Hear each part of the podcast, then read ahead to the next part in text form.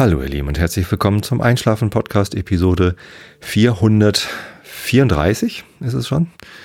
Ich bin Tobi, ich lese euch heute was vor, was jetzt noch nicht ganz feststeht, denn ähm, der Rilke der Woche ist sehr lang und das Alice im Wunderland Kapitel, das ich eigentlich geplant hatte für heute, ist auch sehr lang. Und deswegen habe ich gerade die Zuschauer im YouTube Livestream dieser Sendung gefragt, was sie denn lieber hören wollen. Den ganzen Rilke, der ist echt lang. Also das wird bestimmt irgendwie dreiviertel Stunde oder so. Vielleicht schaffe ich den auch gar nicht. Mal gucken. Äh, oder ob ich davon wirklich nur einen kleineren Teil vorlesen soll und den auch zerstückeln soll, so wie ich es mit den anderen Büchern mache, die ich vorlese. Und danach noch Alice vorlese. Natürlich auch wieder nur ein Teil von dem etwas längeren Kapitel, was da jetzt gerade kommt. Äh, wenn ihr live zuhört, könnt ihr immer noch äh, im Chat zu dieser Episode, Live-Chat irgendwie euer eure Kommentare niederlassen und dann schauen wir mal, was es denn wird. Genau, ich äh, habe mich jetzt unterbrochen in meiner eigenen äh, Value Proposition. Sage ich ja mal am Anfang einer jeden Sendung seit einigen Jahren, nicht von Anfang an. Wenn man mal ganz alte Episoden hört, ist das noch gar nicht so, aber doch seit vielen Jahren sage ich das so. Ich lese euch heute etwas vor und davor gibt es den Rilke der Woche, sage ich dann immer. Also den gibt es ganz bestimmt. Etwas Rilke gibt es auf jeden Fall. Und davor erzähle ich euch was, damit ihr abgelenkt seid von euren eigenen Gedanken und besser einschlafen könnt. Und die Themen, die ich dafür wähle, sind natürlich immer auf Entspannung ausgelegt und möglichst nicht zu mitreißend. Trotzdem gibt es immer wieder Leute, die sich für das spezielle Thema, was ich an dem Tag äh, bespreche, interessieren und die dann nicht einschlafen können, weil es dann doch zu interessant ist. Heute geht es darum, was ich in meinen Koffer packe, denn es steht schon wieder eine Reise an. Was wiederum bedeutet, kurze Meta-Informationen, ein bisschen Housekeeping, ähm, die Episode in zwei Wochen fällt aus. Da bin ich nämlich mal wieder in den USA auf Geschäftsreise. Ich darf zur Tech Summit, das ist die Adobe interne Entwicklerkonferenz in San Francisco, ist die diesmal wieder ähm, eine Woche, also von Sonntagabend bis Donnerstagabend treffen sich da dreieinhalbtausend Entwickler von Adobe. Äh, geschlossene Veranstaltung, interne Veranstaltung. Nicht mal alle Adobe-Entwickler dürfen hin, das geht natürlich noch viel mehr. Äh, musste man sich bewerben, musste man Beiträge einreichen und ausgewählt werden. Und tatsächlich äh, mein Vorschlag, den Retrospective Facilitators Workshop, den ich äh, hier auch schon öfter besprochen habe und den es auch schon als YouTube-Video gibt, ähm, den darf ich da machen am Donnerstagnachmittag. Genau. Dienstag, äh, wenn eigentlich äh, Podcast-Zeit ist, bin ich da eben auch auf der Konferenz. Ich hatte es ja schon mal probiert, das Mikrofon mitzunehmen zu solchen Veranstaltungen und dann von da aus aufzunehmen. Einmal ist es mir gelungen in Basel, aber gut war das auch nicht und deswegen ähm, nehme ich es mir einfach gar nicht mehr vor. Normalerweise erzähle ich ja auch gar nicht, wenn ich auf Reisen gehe, im Podcast, weil dann die Leute ja wissen, dass das Haus leer steht. Steht es aber gar nicht, weil ich alleine fahre. Denn meine Kinder müssen zur Schule und meine Frau muss arbeiten und ich muss alleine dorthin. Also nicht alleine, ich war mit äh, ganz vielen Kollegen, aber ohne Familie dorthin fahren. Ja, ich mag ja gar nicht mehr so gern fliegen. Vor allem Langstreckenflüge sind CO2-technisch eine Riesensauerei. Darüber hinaus finde ich Fliegen an sich eigentlich unangenehm, wegen der Flugzeuge, in die man da einsteigen muss. Die sind meistens unbequem, zu wenig Platz für meine langen Beine und so. Ähm, aber zu so einem Anlass, das ist halt wirklich ein tolles Erlebnis, so eine Konferenz. Und ich habe das Gefühl, dass ich da was beitragen kann. Denn wenn ich da diesen Workshop mache und da noch mehr Kollegen lernen, wie man eine gute Retrospektive macht und dieses Wissen dann dort weitertragen, dann bin ich froh. Ich glaube, dass das hilft und deswegen mache ich das. Ich habe eine zweite USA-Reise, die ich dieses Jahr eigentlich gerne hätte machen wollen, nämlich zum Retrospective Facilitators Gathering, das im Mai wieder in den Berkshire Mountains stattfindet. Dafür allerdings abgesagt. Ähm, denn zweimal innerhalb von einem halben Jahr über den Teich fliegen ist mir wirklich zu viel. Also einmal ist mir schon zu viel, ich möchte das eigentlich gar nicht. Ähm, aber zweimal, ähm, auch wenn dieses Gathering auch extrem wertvoll für mich ist und ich das schon jetzt irgendwie, ja, es lässt mich verzweifeln, dass ich die ganzen Leute da nicht treffe. Ähm, ja, ich habe ich mich dagegen entschieden, das zu machen. Genau. Ähm, Sei es drum, ich werde nächsten Dienstag in den Flieger steigen und bin dann für zwei Wochen weg. Das heißt, die Episode in zwei Wochen fällt einfach ersatzlos aus. Ähm, schlechter dran ist der Realitätsabgleich. Da fallen einfach zwei Episoden aus und der, ist, findet dann erst in, in sechs Wochen wieder statt. Tja, so ist es dann halt. Ähm, genau, und in dieser Episode äh, wollte ich euch ein bisschen über meine Reisevorbereitung erzählen und sie ist vielleicht interessant für Fotografiefreunde oder Kameranerds, denn äh, natürlich packe ich in meinen Koffer vor allem eine Kamera. Also, ich fliege am Dienstag schon hin. Die Konferenz fängt aber erst am Sonntag an. Das heißt, ich habe noch die Chance gehabt, mir drei Tage Urlaub zu nehmen. Also Dienstag ist mein Flugtag, da habe ich keinen Urlaub, aber Mittwoch, Donnerstag, Freitag habe ich Urlaub und Samstag ist ja eh Wochenende. Das heißt, ich habe vier Tage Zeit zu wandern und wo soll ich wohl anders hin, wenn ich dort nach Kalifornien, äh, nach San Francisco fliege? Als in den Yosemite National Park, da war ich ja schon dreimal jetzt. Dreimal? Zweimal. Zweimal war ich da. Einmal im, im Herbst und äh, einmal im Winter, vor zwei Jahren im Winter und vor zweieinhalb Jahren im Herbst. Genau. Ähm, und das hat es mir halt einfach angetan. Also ich ähm, bin mir hundertprozentig sicher, dass es noch tausend andere tolle Locations gibt, die man besuchen kann, auch von San Francisco aus.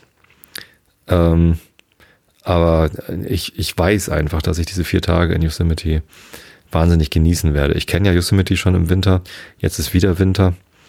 Ähm, hört euch einfach die Episoden von vor zwei Jahren an, dann wisst ihr, warum ich äh, das jetzt unbedingt wieder machen muss. Diesmal vier Tage wandern, also Mittwoch bis Samstag und am Sonntag Vormittag fahren wir dann zurück nach San Francisco. Genau wie letztes Mal habe ich äh, jemanden dabei, einen Arbeitskollegen, äh, diesmal aber nicht nur einen, sondern zwei. Und diesmal hat der Arbeitskollege nicht nur einen Tag Zeit mit mir, sondern äh, die ganze Zeit. Also wir fliegen gemeinsam hin im gleichen Flieger, nehmen uns dann Mietwagen, fahren nach El Portal, das ist doch näher am Yosemite Nationalpark dran als Mariposa, wo ich letztes Mal gewohnt habe. Und ähm, genau, wohnen dann da in der Yosemite View Lodge. Ich war da noch nicht. Äh, ein Arbeitskollege, der mitkommt, war schon da und berichtet, dass das eigentlich eher ähm, äh, nicht so toll ist, so, also eher so einfach, aber macht nichts. Ja, dafür ist es nicht so teuer, wie direkt im Yosemite Valley zu wohnen.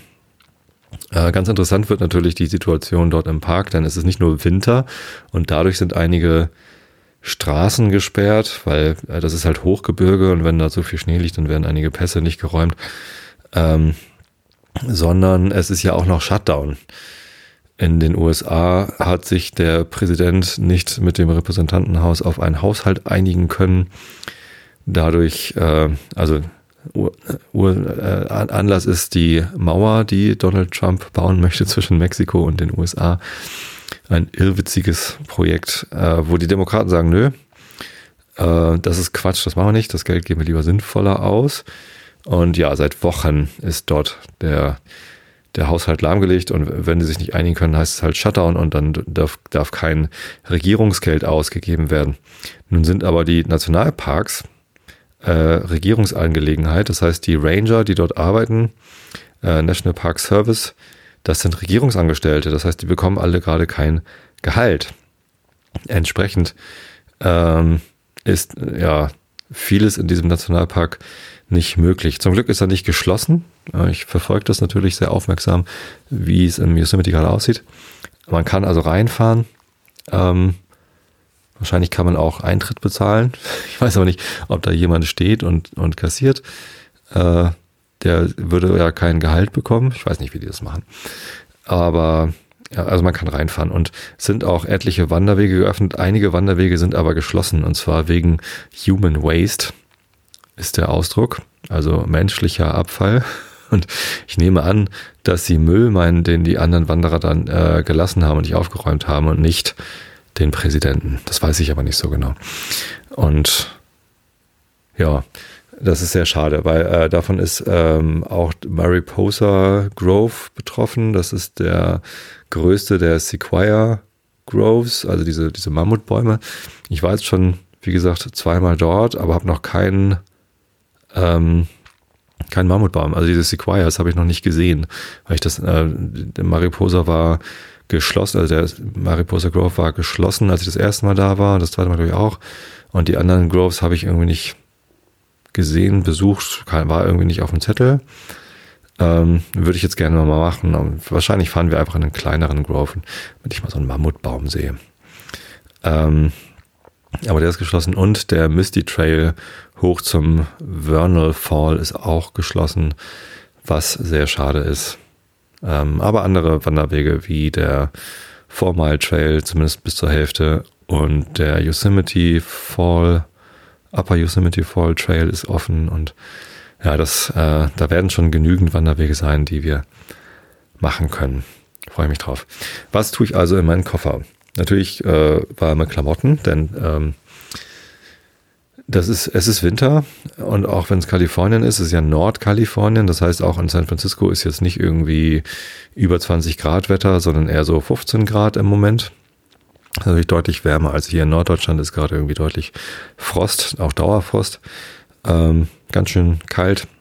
Äh, in Süddeutschland gibt es gerade eine Schneekatastrophe. Also wenn ihr das später mal nachhört, dann ähm, lasst euch erzählt sein, es gab auch im Jahr 2019 Schnee in Süddeutschland.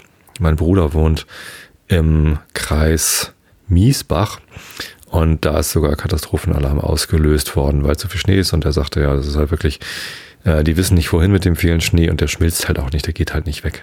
das ist echt schwierig. Egal. Ähm, genau, Kalifornien ist natürlich prinzipiell wärmer als hier, aber wie gesagt, das äh, die Sierra, die High Sierra, das ist ähm, im Yosemite Nationalpark, da sind Berge, die sind bis zu 3000 Meter hoch. Ich weiß es jetzt gar nicht im Kopf. Also es, es ist ziemlich hoch äh, und, und auch steil, aber also eben vor allem auch hohe Lagen. Das heißt, oben auf den Bergen liegt dann im Winter auch dauerhaft Schnee. Deswegen sind auch diese Passstraßen rüber zum Mono Lake, ähm, Tiaga Pass, Tioga Pass heißt der, glaube ich. Der ist halt jeden Winter gesperrt. Ähm, und dann kommt es so ein bisschen darauf an, wo man denn wandert. Das Yosemite Valley ist ja ein Tal in diesem Gebirge, das dann, äh, wo unten dann nicht unbedingt immer Schnee liegt. Also als ich jetzt mal da war, war da auch so ein bisschen Schnee, aber da scheint dann auch die Sonne rein und das wird dann auch warm. Also bis zu neun Grad plus ist jetzt die Vorhersage. Nachts aber auch minus bis zu minus neun Grad. Ähm, die Verhältnisse da sind schon recht winterlich und wenn man auf der Nordseite des Tals wandern geht, braucht man keine warmen Klamotten, denn da scheint ja die Sonne drauf. Ne, von, von Süden aus scheint, scheint die Sonne in dieses Tal rein auf den, auf den Nordhang quasi. Der Südhang allerdings ist dauerhaft im Schatten und da braucht man nicht nur warme Kleidung, die ich dann einpacken werde, sondern auch äh, Schneestiefel und am besten noch irgendwie so mit Spikes und so weil da eben, ja, da schmilzt nichts. Was auch mal dahin fällt oder was auch immer. Bei den Wasserfällen ist natürlich die, dieses Sprühwasser immer, was dann da gefriert und so, ja. Schon gefährlich. Ähm, Klamotten, Ausrüstung. Ich habe ganz tollen, ähm, so, so ein Icebreaker Merino Woll Langarm Shirt. Sogar zwei in verschiedenen äh, Dicken, einmal das 200er und das 260er. Das ist äh, das Wichtigste, was ich einpacken muss. Die nehme ich auch im Winter zum, zum Joggen, weil die einfach extrem bequem zu tragen sind. Ähm, halten wahnsinnig warm äh, und äh, sind aber trotzdem so atmungsaktiv. Also es ist halt Wolle, Merino-Wolle. Und äh, die stinkt auch nicht. Also die kann man ruhig dann irgendwie auch vier Tage tragen. Ähm, und auch wenn sie ein bisschen Schweiß abbekommen, fangen sie nicht gleich an zu müffeln. Sowas wie Baumwolle oder, oder Kunststofffasern und so. Ähm, da kommt er einfach nicht gegen an, weil die muss man dann abends waschen oder in die Wäsche tun, keine Ahnung. Also die Dinger müssen auf jeden Fall mit. So richtige Trekkinghosen habe ich nicht. Also lange Unterhose ist natürlich dann Pflicht und gute Socken, dicke Socken. Ähm, aber die letzten Male bin ich tatsächlich in Jeans gewandert. Also eine Jeans über die lange Unterhose oder Thermo-Unterhose ähm, gezogen. Dieses Jahr habe ich mir, ist heute gerade gekommen, äh, weil ich es auch für den Sommerurlaub brauchen werde, habe ich mir endlich mal so eine Engelbert Strauß Hose gekauft. Engelbert Strauß ist ja so ein Arbeitsklamotten äh, ja, Label mit Online-Versand. Und ähm, da hat mir ein Nachbar gesagt, nimm einfach ES Motion oder Motion ES. schon wieder wie das, äh, vergessen, wie, äh, wie das, wie das, wie rum das hieß. Und hast eine gute Arbeitshose. Das ist halt wirklich so eine Hose mit Zollstocktasche und Hammerschlaufe und hast du nicht gesehen. Aber das Material ist sehr robust. Ähm, und wenn ich die über so eine warme Unterhose drüber ziehe, dann bin ich, glaube ich, ziemlich gut gerüstet. Die ist heute gekommen, habe es gleich anprobiert. Größe 102 passt perfekt. Also das erste Mal, dass ich online ähm, so ungefähr nach meinen Körpermaßen ausgesucht habe, welche Größe soll ich wohl bestellen. Und die 102 passt super. Das ist ein bisschen Gummizug oben drin. Der spannt zwar schon etwas, aber wenn ich da wandern gehe, dann nehme ich ja ab. Das ist einfach wahnsinnig viel Kalorien verbraucht. So viel kann man gar nicht abends dann Bier trinken mit den Kollegen. Ähm, deswegen wird das schon hinhauen. Also spannend nicht doll. So. Ich habe überlegt, ob ich 106 nehme statt 102, aber da waren die Maße schon wieder so viel zu weit, dass ich dachte, nee, das ist wahrscheinlich dann eher zu locker und nee, das ist also genau die richtige Hose, glaube ich die ich da jetzt habe. Genau, die kommt mit. Ähm, dann habe ich obenrum, mache ich so Zwiebelsystem. Also ich nehme gar keine warme Winterjacke mit, sondern ich habe so eine Softshell, billig Softshell von Amazon. Weiß gar nicht, wie die heißt. Äh, Amazon Hausmarke. Ähm, die, die tut's einfach. Die ist nicht toll, aber die hält halt Regen eine Weile lang ab. Ist jetzt keine richtige Regenjacke, die mich irgendwie eine, eine, Stunde Dauerregen trocken hält, aber wenn ich einen Guss abbekomme, dann bis zum nächsten Unterstand ist das kein Problem. Ähm, ja, Mützen natürlich und so weiter und so fort. Was nehme ich noch mit? Ich brauche natürlich dann auch die normalen Klamotten, denn äh, direkt nach dem Wandern geht's ja nach San Francisco zur äh, Konferenz und da muss ich dann irgendwie mit ja, vielleicht ein Hemd oder zwei. Ein äh, Kapuzenpulli ist natürlich bei Entwicklerkonferenzen immer ähm, ja, Street Credibility. nee, trage ich halt sowieso immer. Also das, was ich sowieso in, ins Büro trage, das kann ich da auch auf der Konferenz tragen. Ich werde mich da nicht verkleiden, äh, erwartet da auch keiner. Und das, was mir gerade so am besten in die Hände fällt. Ja, äh, die wichtigere Frage, mal Kapitelmarke setzen. Die wichtigere Frage für mich war, kann ich denn, äh, welche Kamera nehme ich denn mit, beziehungsweise welches Objektiv nehme ich denn eigentlich mit? Denn ich habe ja seit etlichen Jahren diese Nikon D7100, eine Spiegelreflexkamera mit APS-C-Sensor, also so, ein, so einen kleineren Sensor drin, der nicht Kleinbild ist, sondern kleiner. Ähm, im Digitalen heißt es immer Vollformat, im Digitalen sagt man äh, Vollformat, im, im, im Film, im Analogen sagt man Kleinbild dazu. Zu der Größe, die man von den normalen Kleinbild-Negativen kennt. Ähm, und für diese Nikon-Kamera hatte ich halt einen ganzen Satz an, oder habe ich einen ganzen Satz an Objektiven, die ich sehr gern mag. Allen voran mein Reisezoom von Sigma, 18 bis 250 Millimeter Brennweite und ja, ganz, ganz akzeptable Abbildungsqualität. Äh, viel lieber mag ich ma ähm, meine 35 Millimeter Festbrennweite. Ähm, und für Nachtaufnahmen, Sternefotografie nehme ich halt doch sehr gern das äh, Fisheye mit 10,5 Millimeter Brennweite, Lichtstärke 2,8. Dann habe ich noch eine 85 Millimeter Brennweite mit 1,8 und eine 105 mm Brennweite mit Makro und Lichtstärke 2,8. Allen möglichen Kram. Ähm, die letzten Male, die ich da war, hatte ich immer dieses Reisezoom mit, äh, das Fisheye und das war's. Manchmal hatte ich noch das 85 mm mit äh, für die Konferenz dann, wenn ich dann irgendwie Leute fotografieren wollte. Aber benutzt habe ich eigentlich nur dieses Reisezoom und das, das Fisheye. Ähm, und deshalb hatte ich dieses Jahr überlegt, okay, was nimmst du denn mit? Natürlich will ich wieder Fotos machen. Neu in meinem Repertoire ist ein ND-Filter. Das ist ein Neutralfilter, der das Bild einfach nur dunkler macht. Den macht man vorne auf die Linse drauf, äh, damit man längere Belichtungszeiten machen kann, ohne dass das äh, Bild überbelichtet. Man will dann äh, die Blende äh, möglichst weit zumachen natürlich. Ähm, äh, ISO will man nicht, äh, nicht allzu, also will man natürlich möglichst niedrig halten, äh, Empfindlichkeit. Aber wenn man dann trotzdem noch äh, eine zu kurze Licht, äh, Belichtungszeit hat, äh, dann äh, kann man bestimmte Effekte nicht machen. Der Effekt, den man äh, anpeilt mit längeren Belichtungszeiten, ist zum Beispiel bei Wasseroberflächen, dass das so ganz glatt wird. Oder wenn man einen Wasserfall fotografiert, von denen es ja einige gibt, in, im Yosemite Park, ähm, dann verschwimmt das so ein bisschen. Das sieht dann so ein bisschen wie gemalt aus. Äh, das wollte ich schon immer mal ausprobieren. Deswegen habe ich mir diesen ND-Filter auf meine Wunschliste geklickt äh, und auch bekommen. Vielen Dank dafür. Ich weiß gar nicht mehr, wer mir, ich glaube meine Mutter, ich weiß es nicht mehr. Oder ja, stimmt dann noch diese Adapterringe, weil äh, ich habe den ND-Filter nur in einer Größe, ähm, 67 Millimeter, glaube ich, irgendwie gekauft und dann gibt, kann man so Adapterringe auf unterschiedliche Objektivgrößen äh, irgendwie dazu kaufen. Genau, eins davon hatte ich von einem Hörer geschenkt bekommen, das andere habe ich zum Geburtstag bekommen. Ähm, und das nehme ich mit. Das heißt, ich, ich möchte so Langzeitbelichtung von Wasserfällen machen können. Ähm, das war mir klar, aber ich, mir war nicht klar, welche Objektive ich denn eigentlich mitnehmen möchte.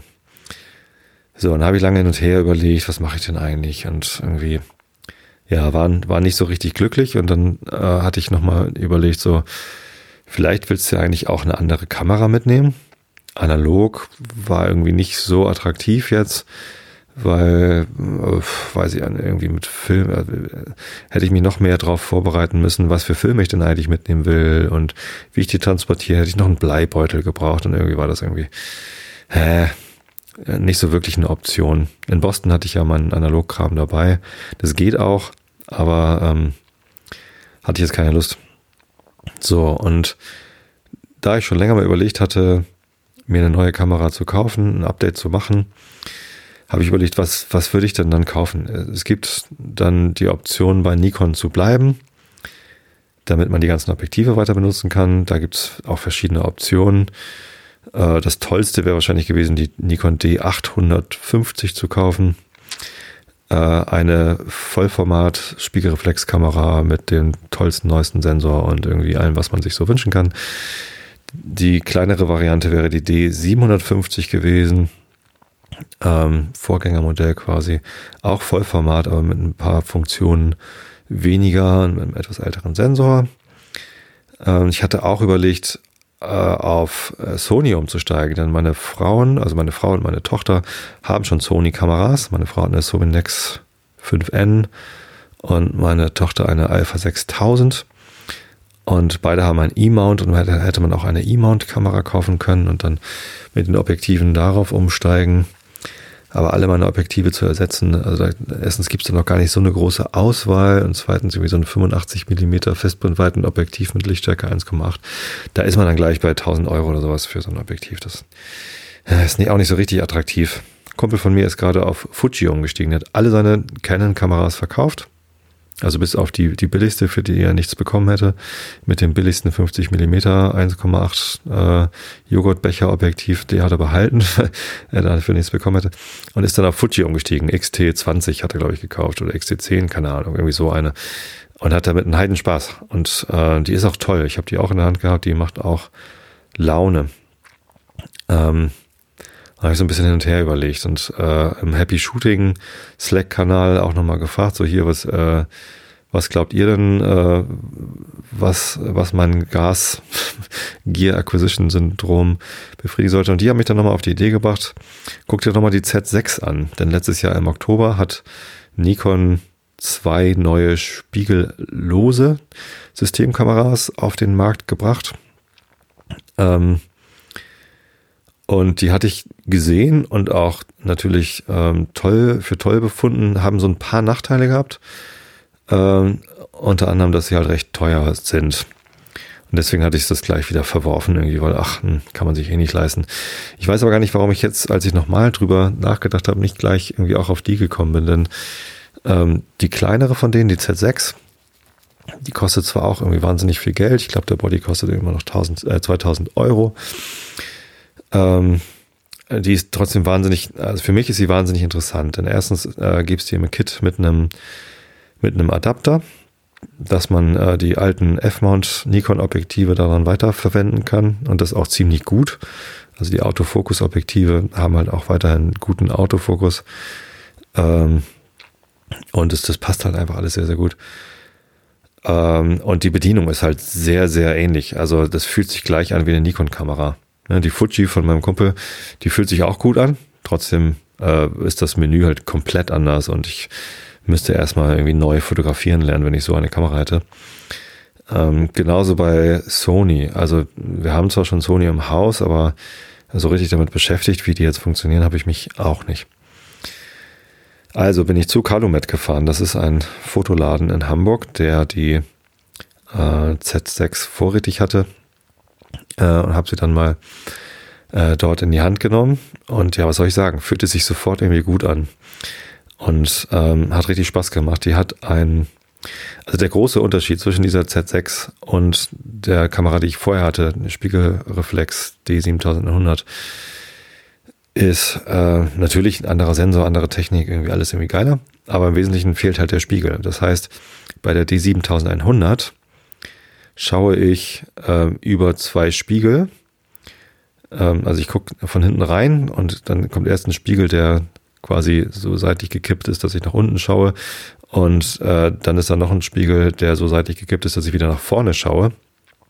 Ähm, schaue ich halt mit äh, meinem Auge direkt durch das Objektiv. Das heißt, das Licht fällt durch das Objektiv auf zwei Spiegel äh, und dann in mein Auge.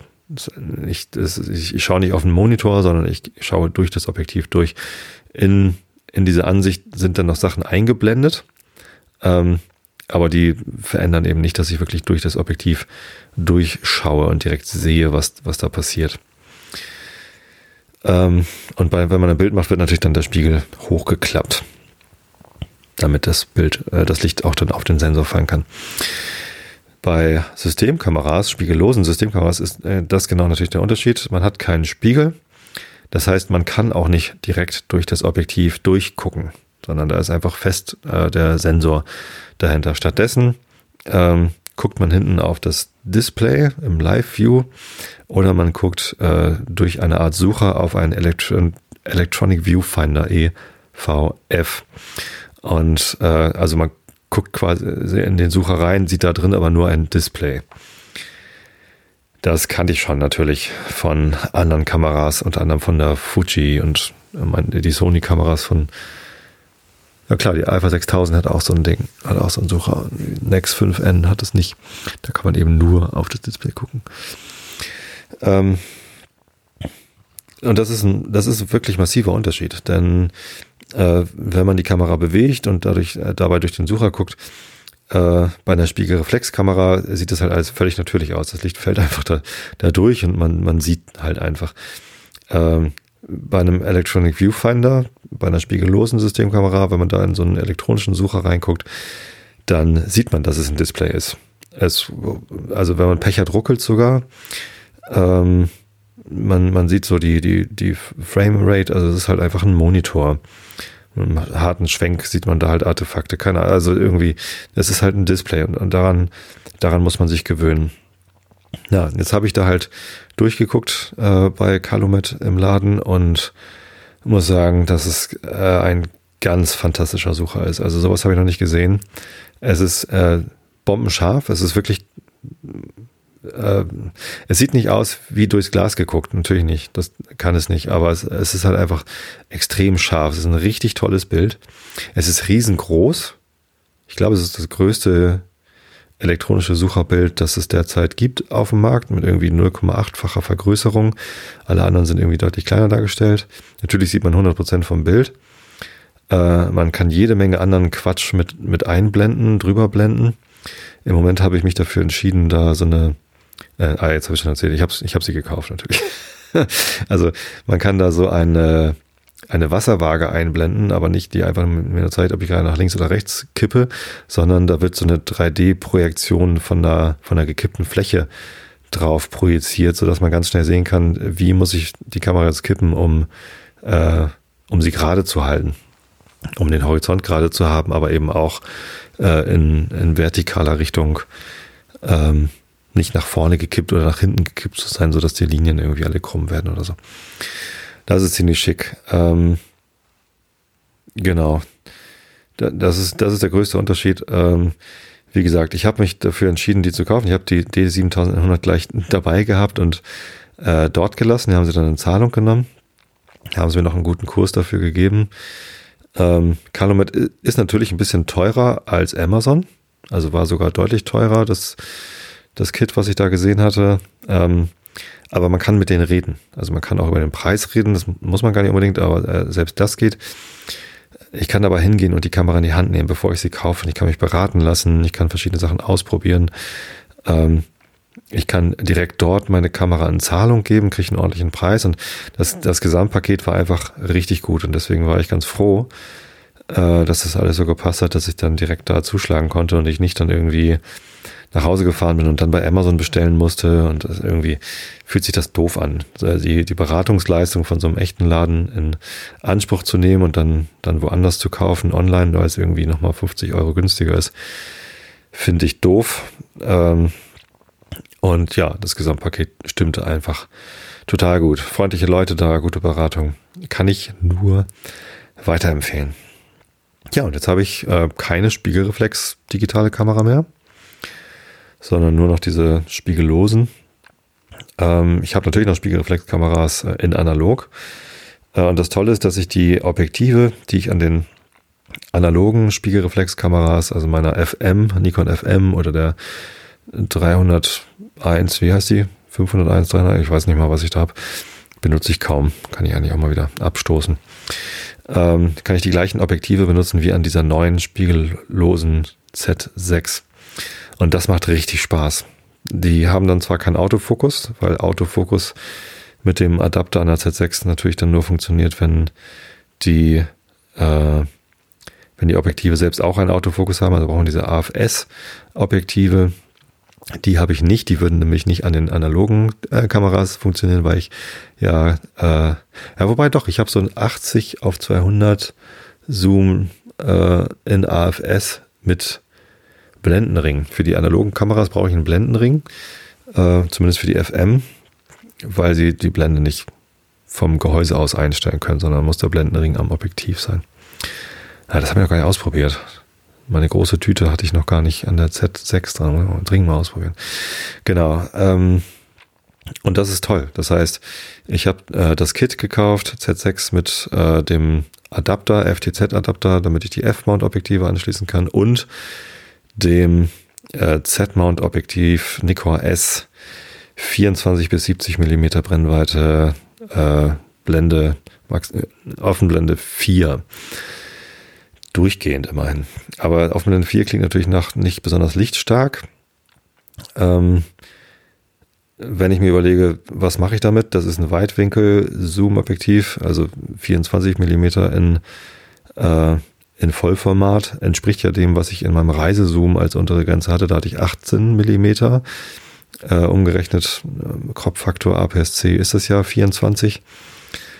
Ähm, und 70 Millimeter ist ja äh, schon, schon leichtes Tele, aber im Wesentlichen ist es ein, ein Weitwinkelobjektiv. Das heißt, es ist genau das Richtige auch für meinen Yosemite-Urlaub, denn da mache ich Landschaft. Größtenteils, fast ausschließlich Landschaftsfotografie. Und dafür brauche ich Weitwinkel und äh, ja gut, wenn ich natürlich in der Natur, wenn, wenn da ein Bär läuft, habe ich Pech, muss mein Kumpel, der mitfährt, mein Arbeitskollege, äh, das Foto machen. Der hat eine 300 Millimeter Brennweite dabei. Ähm, aber alles andere kann ich mit diesem Objektiv machen. Ähm, und da brauche ich ja keine stärkere Lichtstärke als Blende 4, ähm, weil ich ja tagsüber fotografiere und Landschaft. Da brauche ich keine keine kleine Blende, brauche ich keine äh, geringe Tiefenschärfe und das, das passt schon so.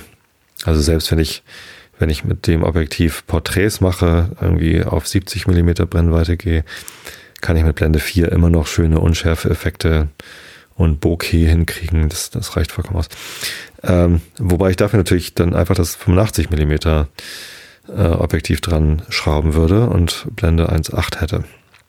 Nehme ich aber nicht mit. Was ich mitnehme an Objektiven ist tatsächlich äh, das, ja, dieses S-Objektiv, 24 bis 70, Blende 4.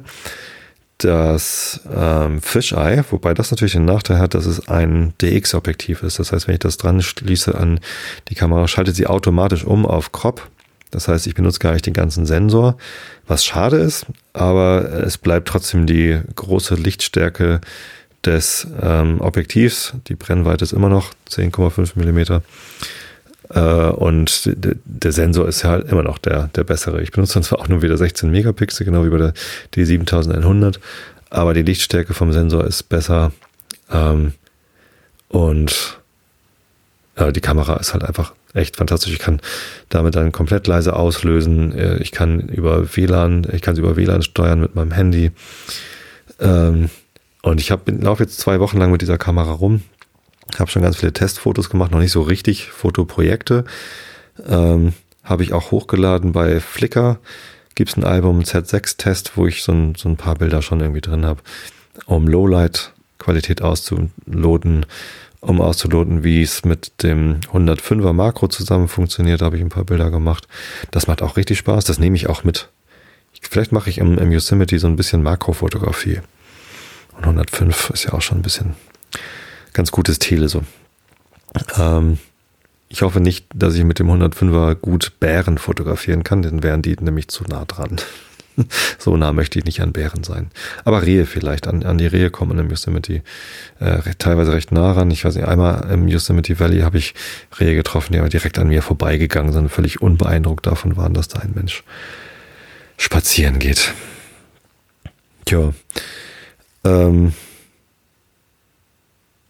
genau, das nehme ich mit. Also, genau, das Fisheye, das äh, Weitwinkel-Zoom, eigentlich ist ein Standard-Zoom, ne? So heißt, glaube ich, 24 bis 70 ist ein Standard-Zoom.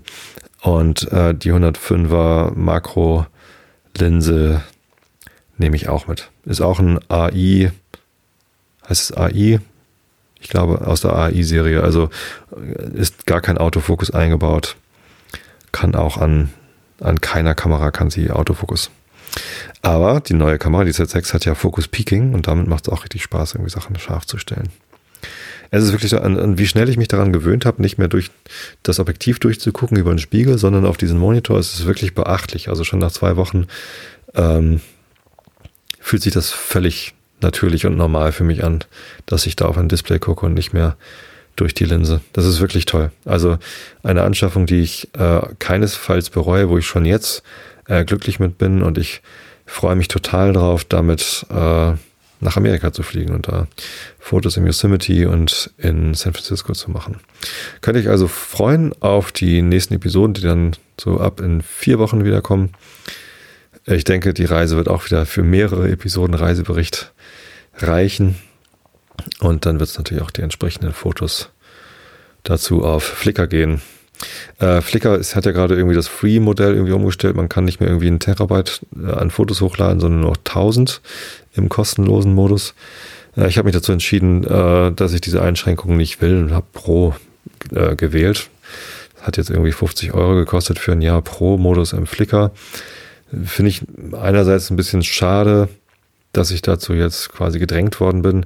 Andererseits, ja, ich benutze den Service. Ich habe davon einen Wert, denn ich kann euch meine Bilder zeigen, ich kann da irgendwie gut Feedback bekommen, ich kann die Alben gut in meinen äh, WordPress einbinden und all das zu ersetzen mit anderen Tools wäre natürlich möglich gewesen. Hatte ich aber keine Lust zu. Dann zahle ich lieber einmal im Jahr 50 Euro, äh, um mir diesen Umstiegsstress auf andere Plattformen, andere Lösungen mit allem drum und dran, was ich da habe, äh, nicht nur die Fotos umzuziehen, sondern auch äh, ja die Community mitzunehmen äh, die Anbindung an mein WordPress und so weiter und so fort. Das war es mir nicht wert. Genau, deswegen steht da jetzt Pro an meinem, an meinem Account. Das Einzige, was ich da so ein bisschen, ein bisschen albern finde, ist, äh, dass man sich dadurch Aufmerksamkeit kaufen kann. Also anscheinend bekommt man eher die Möglichkeit, jetzt in diesen äh, Flickr empfiehlt Bereich reinzukommen. Ich weiß gar nicht mehr, wie das, wie das heißt. Ja. Ähm, was nehme ich noch mit in meinem Koffer? Ein Stativ. Denn wenn man Langzeitbelichtung machen will, muss man ein Stativ mitnehmen. Die letzten Reisen hatte ich immer nur so ein Tischstativ äh, mit so drei 20 Zentimeter langen Beinen äh, mitgenommen. Hatte ich von meinem Papa geerbt. Ein altes Manfrotto. Sehr schönes Teil aus, aus Metall.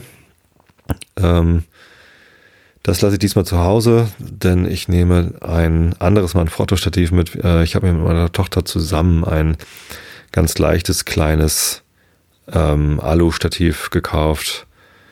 50 Euro gekostet oder so. Also es ist kein, kein gutes Objektiv, äh, kein gutes Stativ.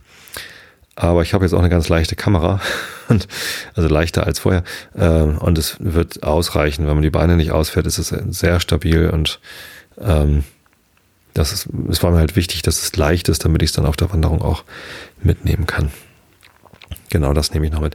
Ich hatte noch geguckt, ob es nicht vielleicht Stative gibt, die man, wenn man nicht damit fotografiert, als Walking Stick, so als Nordic Walking Stick benutzen kann.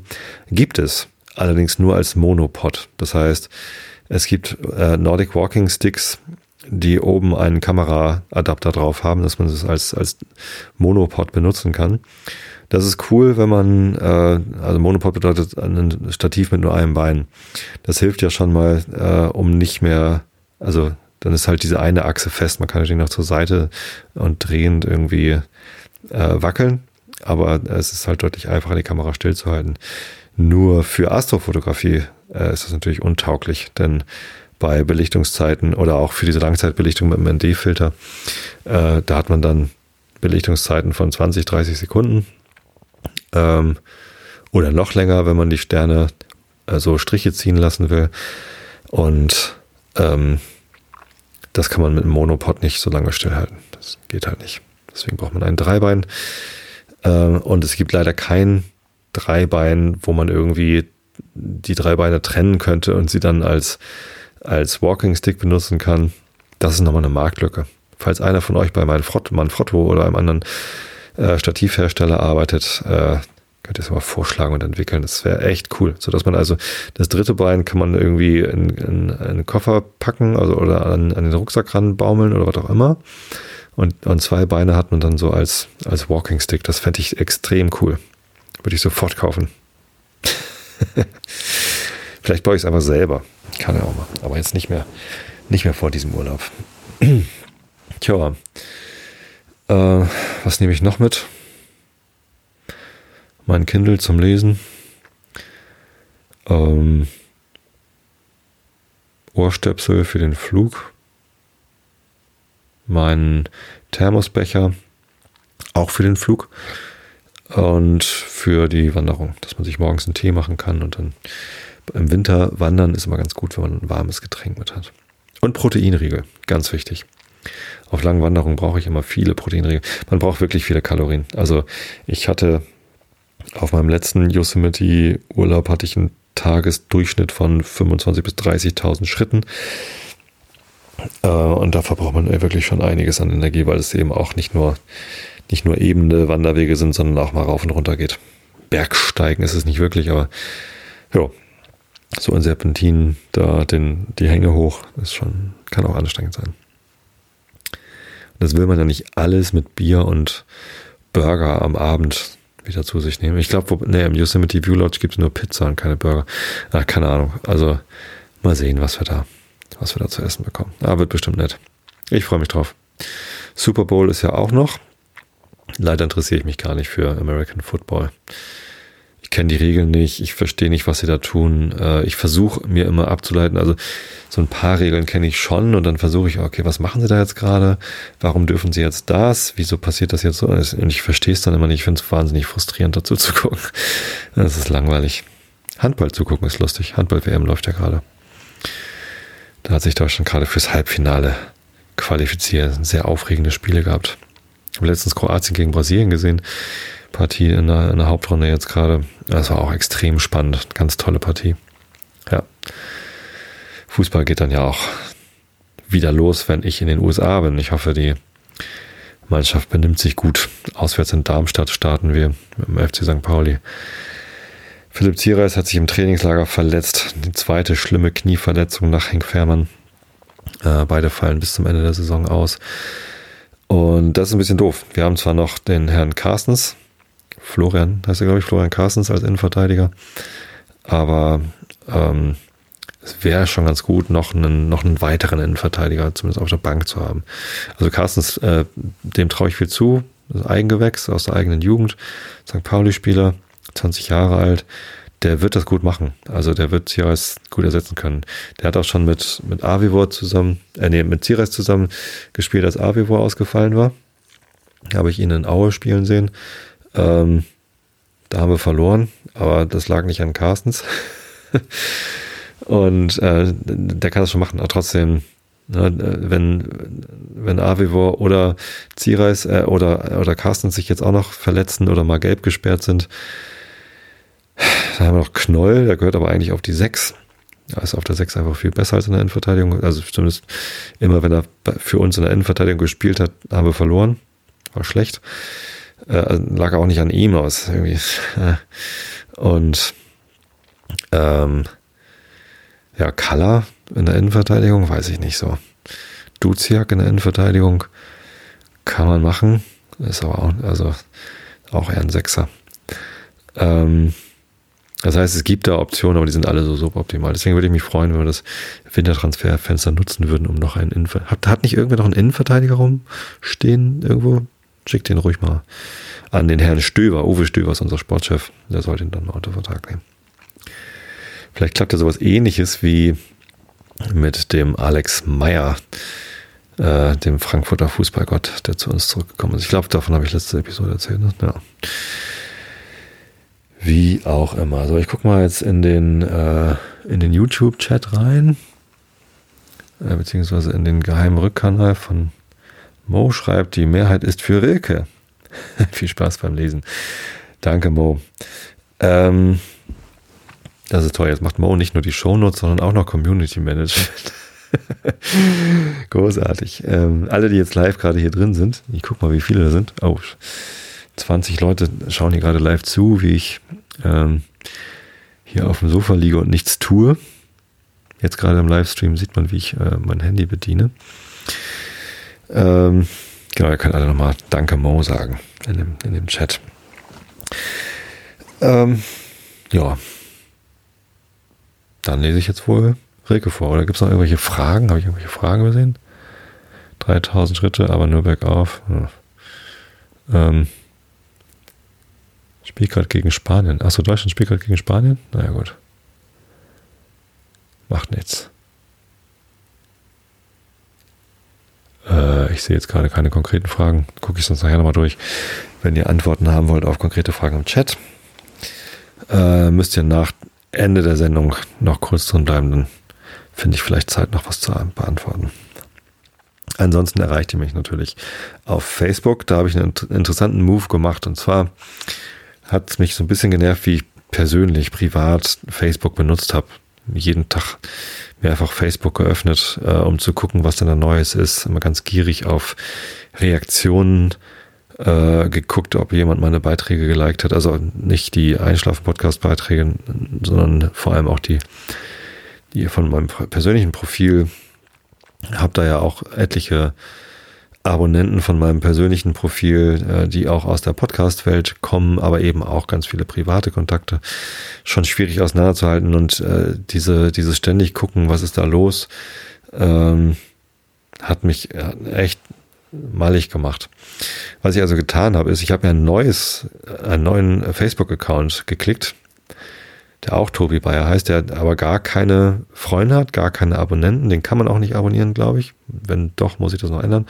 Äh, lohnt sich auch nicht, den zu abonnieren, weil ich da nichts schreiben werde. Also das ist ein Facebook-Account, den ich ausschließlich dazu nutzen werde, meine Facebook-Seiten zu betreuen. Denn ich habe diesen neuen Account zum Administrator gemacht vom Einschlafen-Podcast und Pappkameraden und Horst Blank äh, und World Retrospective Day. Das heißt, ich kann diese Seiten administrieren und da auf äh, Nachrichten an die Seite reagieren. Aber ich werde da nichts Privates schreiben.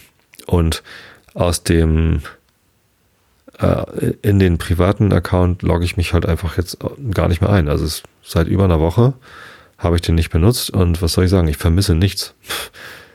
Ich habe mich gestern einmal eingeloggt äh, habe gesehen, dass da irgendwie 25 Notifications sind. Nichts davon war wirklich wichtig. So, dann habe ich mich da wieder ausgeloggt und alles nicht so wichtig.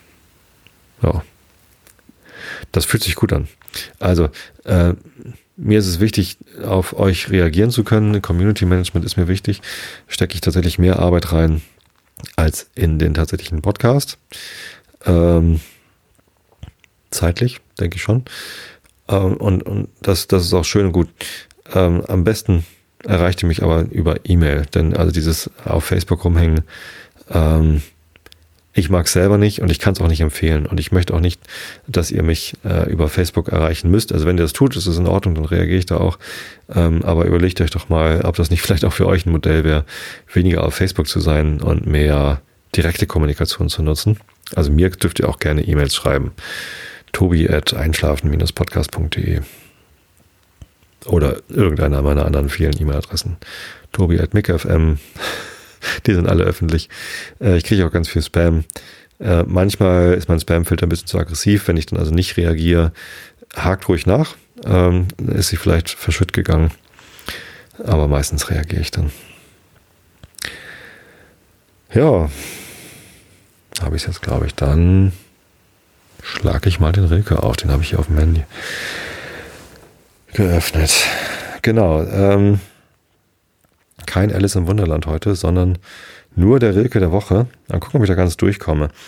Ähm, wir sind angekommen bei dem Abschnitt Das Stundenbuch.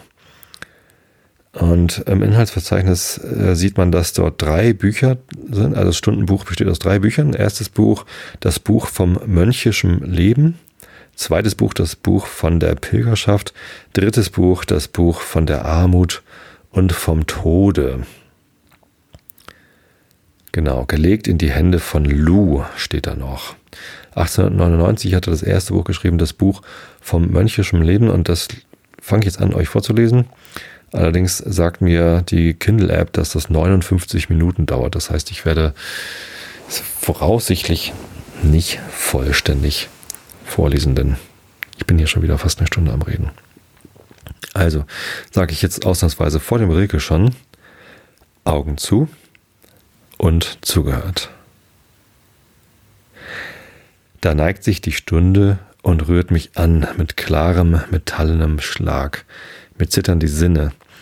Ich fühle, ich kann und ich fasse den plastischen Tag. Nichts war noch vollendet, ehe ich es erschaut. Ein jedes Werden stand still. Meine Blicke sind reif und wie eine Braut kommt jedem das Ding, das er will. Nichts ist mir zu klein und ich liebe es trotzdem und mal es auf Goldgrund und groß und halte es hoch und ich weiß nicht, wem löst es die Seele los. Ich lebe mein Leben in wachsenden Ringen, die sich über die Dinge ziehen. Ich werde den letzten vielleicht nicht vollbringen, aber versuchen will ich ihn. Ich kreise um Gott, um den uralten Turm, und ich kreise Jahrtausende lang, und ich weiß noch nicht, bin ich ein Falke, ein Sturm oder ein großer Gesang? Ich habe viele Brüder in Sutanen im Süden, wo, die, wo in Klöstern Lorbeer steht. Ich weiß, wie menschlich sie Madonnen planen und träume oft von jungen Tizianen, durch die der Gott in Gluten geht. Ah, Mehrzahl von Glut, nicht Gluten. Entschuldigung, mal kurz einen Schluck trinken.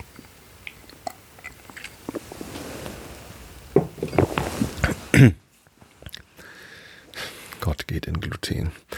Doch wie ich mich auch in mich selber neige, mein Gott ist dunkel und wie ein Gewebe von hundert Wurzeln, welche schweigsam trinken, nur dass ich mich aus seiner Wärme hebe, mehr weiß ich nicht, weil alle meine Zweige tief unten ruhen und nur im Winde winken. Wir dürfen dich nicht eigenmächtig malen, du Dämmernde, aus der der Morgen stieg. Wir holen aus den alten Farbenschalen die gleichen Striche und die gleichen Strahlen, mit denen dich der Heilige verschwieg.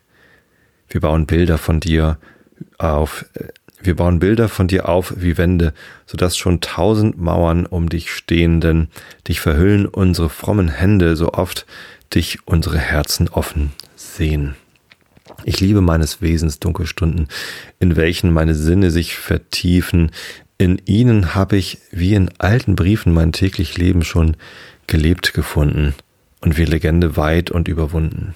Aus ihnen kommt mir Wissen, dass ich Raum zu einem zweiten zeitlos breiten Leben habe, und manchmal bin ich wie der Baum, der reif und rauschend über einem Grabe den Traum erfüllt, den der vergangene Knabe, um den sich seine warmen Wurzeln drängen, verlor in Traurigkeiten und Gesängen. Du, Nachbar Gott, Wenn ich dich manches Mal in langer Nacht mit hartem Klopfen störe, so ist's, weil ich dich selten atmen höre und weiß, du bist allein im Saal. Und wenn du etwas brauchst, ist keiner da, um deinem Tasten einen Trank zu reichen. Ich horche immer. Gib ein kleines Zeichen, ich bin ganz nah. Nur eine schmale Wand ist zwischen uns durch, durch Zufall, denn es könnte sein, ein Rufen deines oder meines Munds, und sie bricht ein, ganz ohne Lärm und Laut.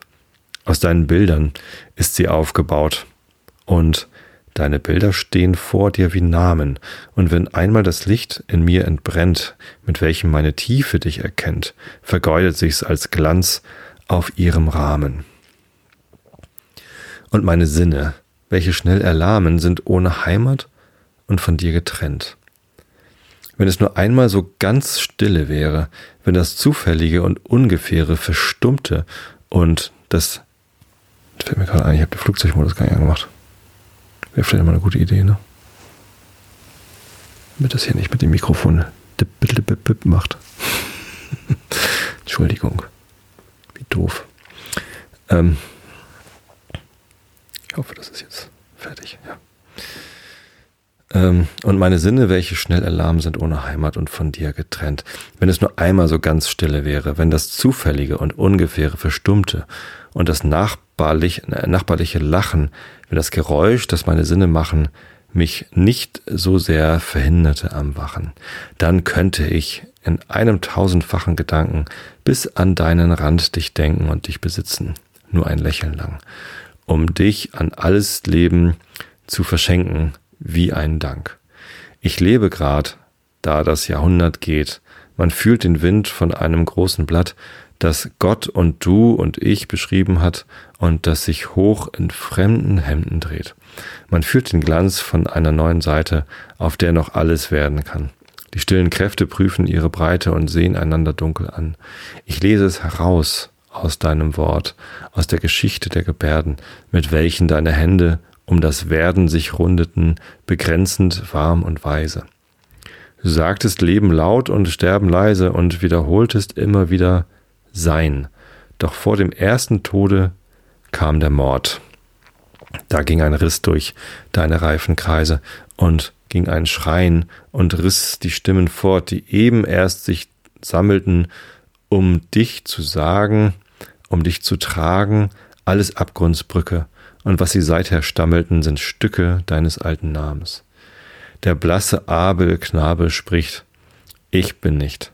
Der Bruder hat mir was getan, was meine Augen nicht sahen. Er hat mir das Licht verhängt. Er hat mein Gesicht verdrängt mit seinem Gesicht.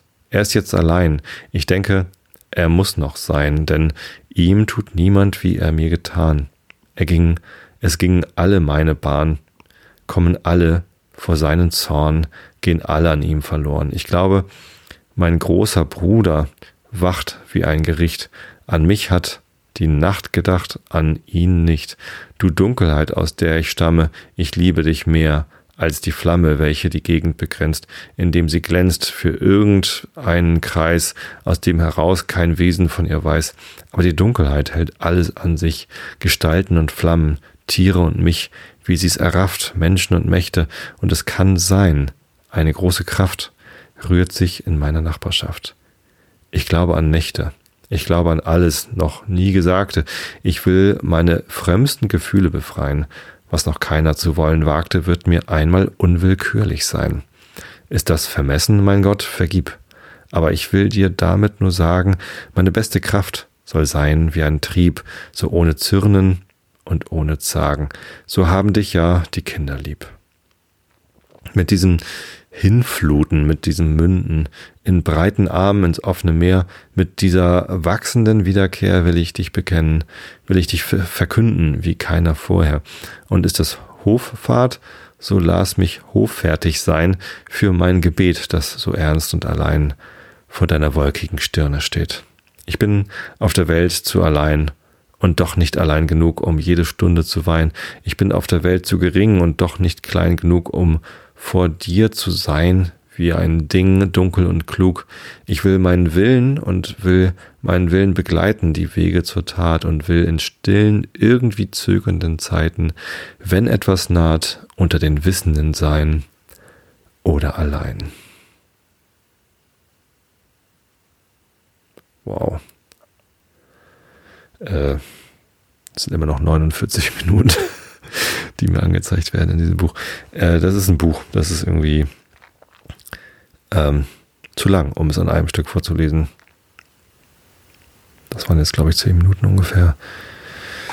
Ja, kommt hin, was das Kindle irgendwie, was die Kindle-App mir sagt, wie lange das ungefähr dauern würde.